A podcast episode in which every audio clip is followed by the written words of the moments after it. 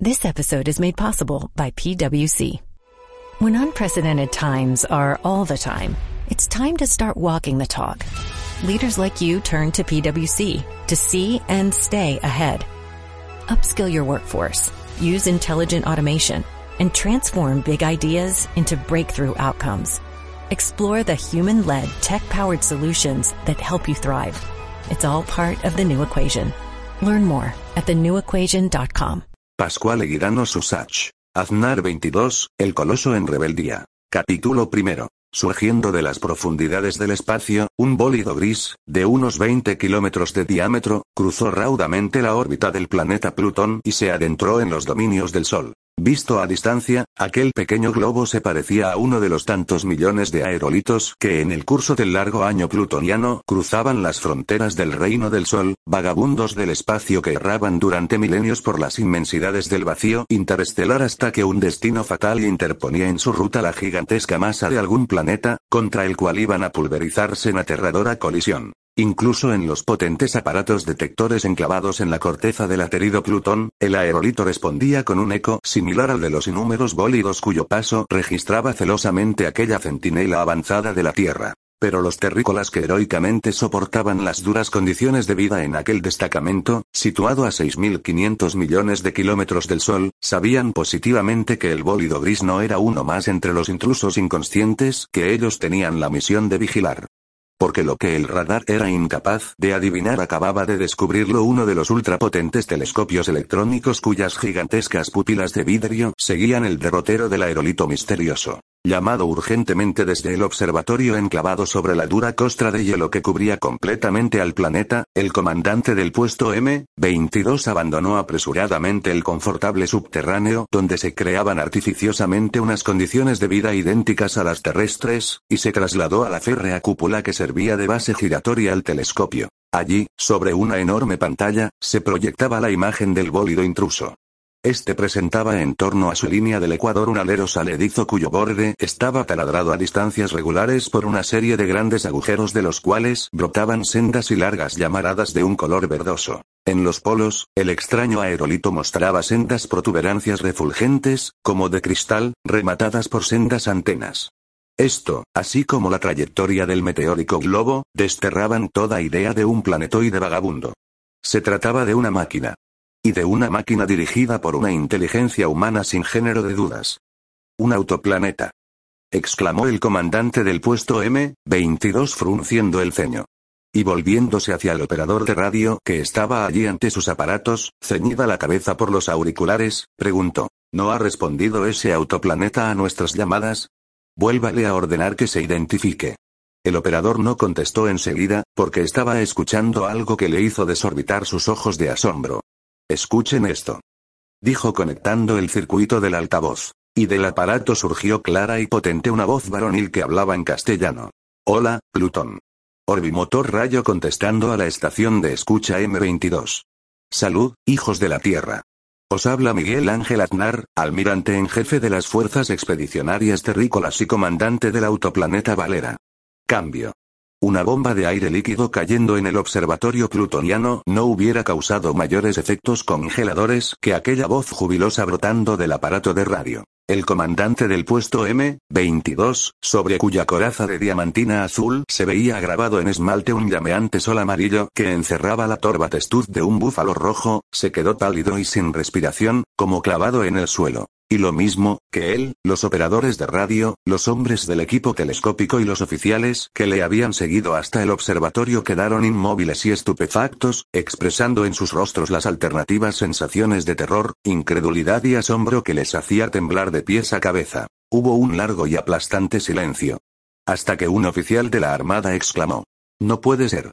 Miguel Ángel Aznar fue abandonado por la tripulación de Valera en un planeta torbo deshabitado, sin medios para regresar a la Tierra antes de 500 años.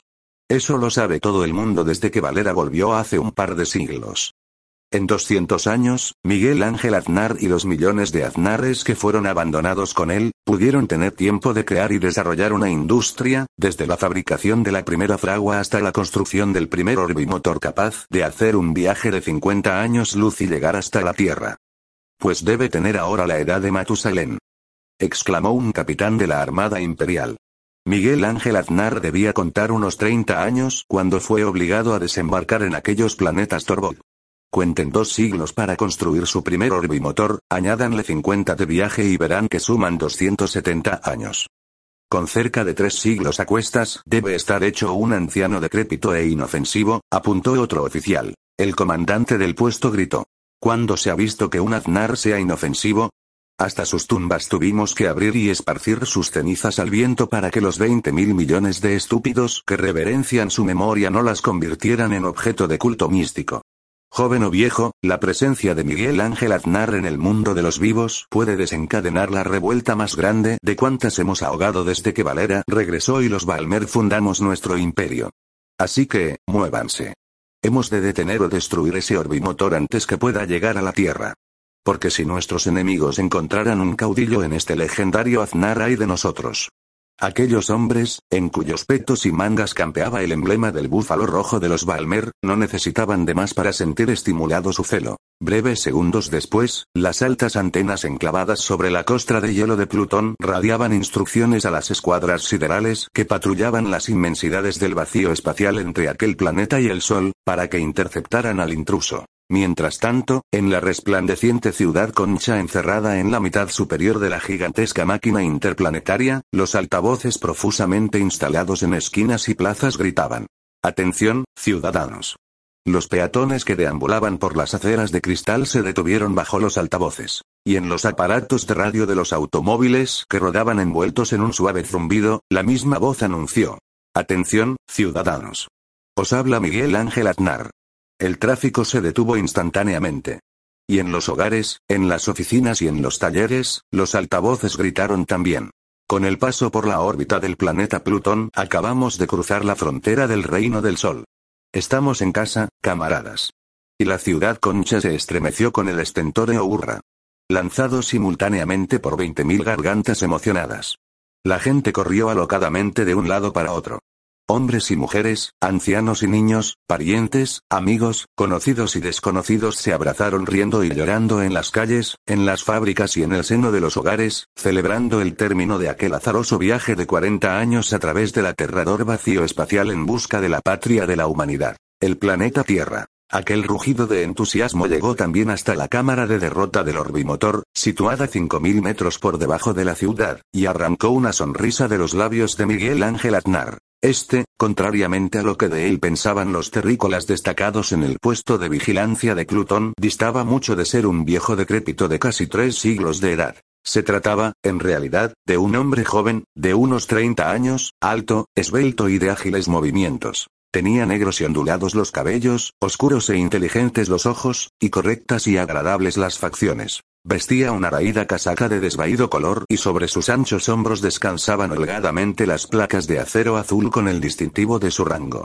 Cuatro enormes diamantes tallados en forma de lucero, emblema del almirante en jefe de las fuerzas expedicionarias terrícolas y comandante del autoplaneta Valera de pie junto al almirante había un hombre también joven, rubio y vigoroso, que por su nombre y parentesco estaba íntimamente ligado a las legendarias proezas de Miguel Ángel. Su nombre era José Luis Balmer. Ambos llevaban allí horas, erguidos sobre la plataforma que dominaba la cámara de derrota con su interminable pantalla televisora, absortos en la contemplación del astro que brillaba en la negrura del espacio, compartiendo la emoción que les producía el pensamiento de que aquella lejana luminaria era el Sol, la gigantesca lámpara a cuyo calor nació y habitó en la Tierra la humanidad, de que ellos eran separados miembros. Un hombre de los que estaban sentados ante el banco circular que rodeaba la plataforma se volvió tendiendo un papel. Miguel Ángel lo tomó, le echó un vistazo y frunció el ceño. ¡Qué tontería! ¿Detenernos, por qué? exclamó. Dicen que necesitan verificar nuestra identidad, señor. Pues contésteles que llevamos todavía demasiada velocidad para detenernos. Eso debieran saberlo. Y si lo que quieren es vernos la cara bien, pueden mandar un destacamento para que pase a bordo de nuestra nave. El operador de radio asintió y el almirante se volvió hacia José Luis Balmer. Te apuesto lo que quieras a que el comandante de ese puesto de vigía no puede dar crédito a sus oídos. Por eso quiere verificar nuestra identidad. ¿De dónde iban a imaginar aquí que el almirante Aznar volvería para acusar personalmente a los hombres que le traicionaron, amotinándose contra él y dejándole abandonado a su suerte en un remoto planeta Torbor? Verdaderamente, repuso José Luis con sarcasmo. Es una lástima que los rebeldes de Valera no vivan aún para morirse de un berrinche, viendo aparecer redivivo y tan campante al jefe que creían en forzado exilio. No importa, contestó el almirante con ironía. Me cabe la satisfacción de saber que el gobierno de los planetas federados castigó según se merecía a los cabecillas del motín de Valera. Bueno, en realidad no sabes con certeza lo que pasó aquí el día que Valera rindió viaje y su tripulación dio cuenta de lo ocurrido. Es cierto. Mi satisfacción se basa en puras deducciones, pero ya falta poco para salir de dudas, repuso Miguel Ángel con sequedad. El operador de radio se levantó a medias para entregar un pedazo de papel a Miguel Ángel. La respuesta de Plutón, señor. El almirante echó un vistazo al papel y lo estrujó entre sus dedos exclamando. ¡Qué gente más estúpida! ¿A qué viene tanta insistencia en que nos detengamos? Del extremo opuesto del banco circular que rodeaba a la plataforma se levantó un hombre que se acercó llevando otro papel. Acabo de interceptar este mensaje, señor, anunció. Miguel Ángel tomó el papel y lo leyó entre dientes. Del comandante del destacamento de vigías de Plutón a los comandantes de todas las patrullas siderales de la Armada Imperial. Punto. Orbimotor tipo R, 20KD tripulado por Miguel Ángel Aznar, exalmirante Fuerzas Expedicionarias Terrícolas, diríjase rumbo 096 dirección centro. Punto. Interceptenlo y destruyanlo inmediatamente. Miguel Ángel levantó los ojos del papel y los clavó estupefactos en la cara del operador de radio. ¿Estás seguro de haber interpretado correctamente este mensaje, Arfer? Preguntó. Sí, señor. El almirante volvió a leer el papel, miró a su cuñado, y luego otra vez a Arthur. Vuelva a su puesto y permanezca a la escucha por si repiten este radio, ordenó con cierta frialdad en la voz. Se quedó mirando al muchacho mientras éste regresaba junto a su receptor de radio. José Luis Balmer le tocó ligeramente en un brazo. ¿En qué estás pensando? Le preguntó. Miguel Ángel a su vez preguntó. ¿Crees que Arfer se equivocó en la interpretación de este radio? Me alegraría que hubiera confundido destruyanlo con captúrenlo o cualquier otra palabra parecida. A mí también me alegraría, pero algo me hace presentir que Arfer no se equivocó. Además, la diferencia entre captura o destrucción no es tan grande que altere completamente el sentido de esa orden. Lo cierto es que se me persigue apenas se tiene noticias de mi llegada al reino del sol. Esto es algo incomprensible y completamente distinto a lo que yo esperaba. ¿Vas a obedecer la orden de detenerte? El almirante miró pensativamente hacia la rutilante estrella que se veía en el fondo de la pantalla de televisión. Súbitamente asió el micrófono que tenía al alcance de su mano y gritó. Comandante a jefe de vuelos. ¿Me escucha? Contraalmirante Albatros al habla. ¿Qué ocurre, Miguel Ángel? Preguntaron por el altavoz. Escuche esto, Albatros. Los vigías de Plutón nos han visto y nos contaminan a detenernos enseguida. Al mismo tiempo hemos captado un radio donde se ordena a las patrullas siderales que nos intercepten y aniquilen. Ignoro qué significa esto, pero sí sé decirle que esas patrullas nos encontrarán preparados si se acercan a nuestro orbimotor con el propósito de torpedearnos. Así que apreste su flotilla de destructores para salir al espacio a la primera señal de alarma. Diantre. ¿Qué mosca puede haberles picado a esos idiotas para que nos reciban de tal manera? exclamaron por el tornavoz. Eso es precisamente lo que me propongo averiguar antes de ponernos en sus manos. Bien. Corro a reunir las tripulaciones. Hasta luego. Miguel Ángel cortó la comunicación. José Luis Balmer le miró a los ojos. No estarás pensando en ofrecer resistencia, ¿verdad? Las patrullas siderales terrícolas pueden barrernos del espacio en un abrir y cerrar de ojos. ¿Tú crees? Desafió el almirante con la voz y la mirada. Ten en cuenta que en la Tierra han transcurrido más de dos mil años desde que nuestros abuelos salieron de aquí con el autoplaneta Valera rumbo a Naum. La civilización terrícola habrá progresado enormemente en estos dos milenios mientras los tripulantes de Valera vivíamos un solo siglo. Sería arriesgado confiar en la fuerza irresistible y en la sorpresa de nuestros torpedos liliputienses para rechazar el ataque de nuestros propios hermanos de raza. Sabe Dios la de cosas que se habrán inventado aquí mientras Valera estaba ausente, y los poderosos medios de destrucción que se pondrán en juego contra nosotros si ofrecemos resistencia. Si la idea de esos hermanos es asesinarnos, defenderemos nuestras vidas a cualquier precio. ¿Pero por qué habían de querer hacerlo? protestó Balmer. Y Miguel Ángel exclamó. Diablo. Eso quisiera saber yo. El mensaje que interceptó Arcer debe estar equivocado. Es preciso que lo esté. Insistió José Luis Balmer. Saldremos de dudas en cuanto interceptemos otro, aseguró Miguel Ángel. Pero las horas transcurrieron rápidamente sin que en los aparatos receptores del rayo se captara ningún nuevo mensaje. El autoplaneta dejó atrás la órbita de Neptuno y siguió volando a una velocidad todavía considerable rumbo al Sol. En estos momentos, el orbimotor navegaba bajo la dirección del profesor Valera y sus jóvenes astrónomos. Valera en persona llamó por teléfono desde el observatorio astronómico. Hola, sala de control. ¿Han averiguado ya cuál es la posición de la Tierra en estos instantes? Preguntó Miguel Ángel. Valera contestó. Sí. La veremos aparecer por detrás del Sol, dentro de unos momentos si nuestros cálculos no fallan. Su mujer está aquí con el alcalde y otros notables de nuestro mundo particular.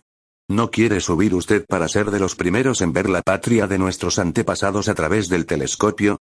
Subiré. Pocos minutos después, Miguel Ángel Aznar y José Luis Balmer estaban sobre el ascensor que, elevándose 11.000 metros sobre la ciudad concha, les depositó en la grandiosa cúpula transparente enclavada en el polo norte del orbimotor. Una mujer joven, alta, morena y llena de encantos en plena sazón, se adelantó hacia Miguel Ángel. ¿Qué ocurre, querido? preguntó ofreciéndole la mejilla para que la besara. Circulan por la ciudad rumores de que vamos a ser atacados por la flota terrícola. Eso es absurdo, ¿verdad? Un nutrido grupo de personas, todas ellas notables por sus profesiones o por los altos cargos que desempeñaban a bordo del autoplaneta, rodearon a Miguel Ángel haciéndole preguntas. El comandante de la astronave mostró el mensaje interceptado y añadió. Tengo la esperanza de que haya sido un error en la interpretación de este radio, pero por si acaso he ordenado movilizar todos nuestros elementos defensivos. Esperamos que sea una falsa alarma, dijo el alcalde de la ciudad Concha, uno de los aznares más viejo de la colonia errante. El profesor Valera gritó en aquellos instantes. Señores. Tierra a la vista. El grupo entero corrió hacia la pantalla donde eran proyectadas las imágenes captadas por el monstruoso ojo del telescopio electrónico. Y entonces se vio muy cerca del borde incandescente del Sol un pequeño disco azul que tenía en su parte inferior un cuerno luminoso, y en la superior otro disco de color blanco. La Tierra. exclamaron varias voces roncas de emoción. Sí. La Tierra con su fiel satélite la Luna y nuestro perdido autoplaneta Valera girando en torno a ella como un segundo satélite. Miguel Ángel clavó sus ojos en el pequeño disco blanco que brillaba por encima del planeta. Aquel era el fabuloso autoplaneta Valera su vista le emocionaba quizá más que la contemplación de la patria de sus abuelos, porque era en el autoplaneta Valera donde él había nacido, donde gozó los días más felices de su existencia y hay. También donde vivió las horas más dramáticas y amargas de cuantas podía recordar. Así que está ahí. Murmuró entre dientes, regresó a la tierra y no ha vuelto a marchar.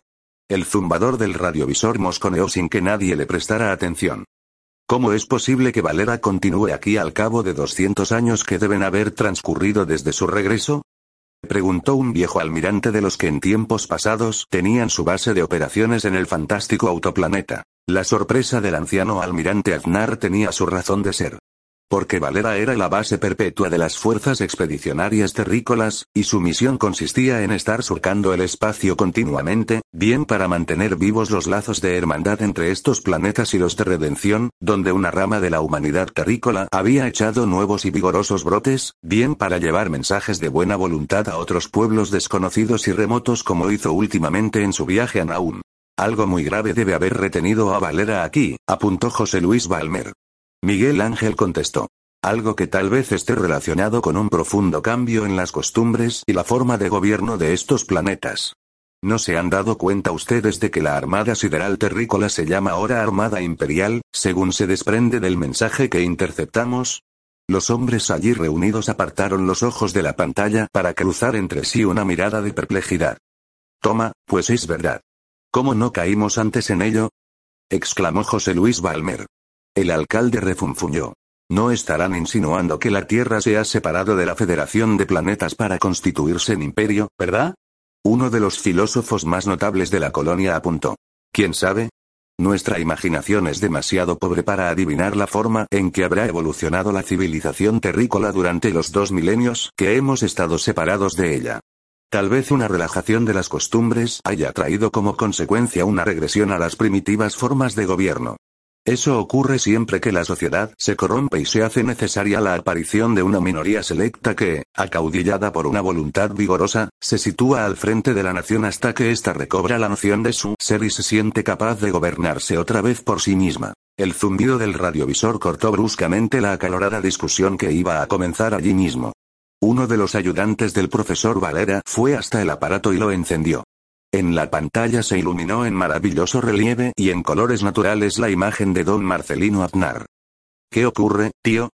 preguntó Miguel Ángel. La imagen de la pantalla contestó. Los serviolas electrónicos anuncian la presencia de una numerosa flota sideral que acude desde Saturno para interceptarnos el paso. A la velocidad que avanzamos sobre ella la tendremos encima antes de una hora. ¿No se ha recibido ningún nuevo mensaje? Ninguno. Bien.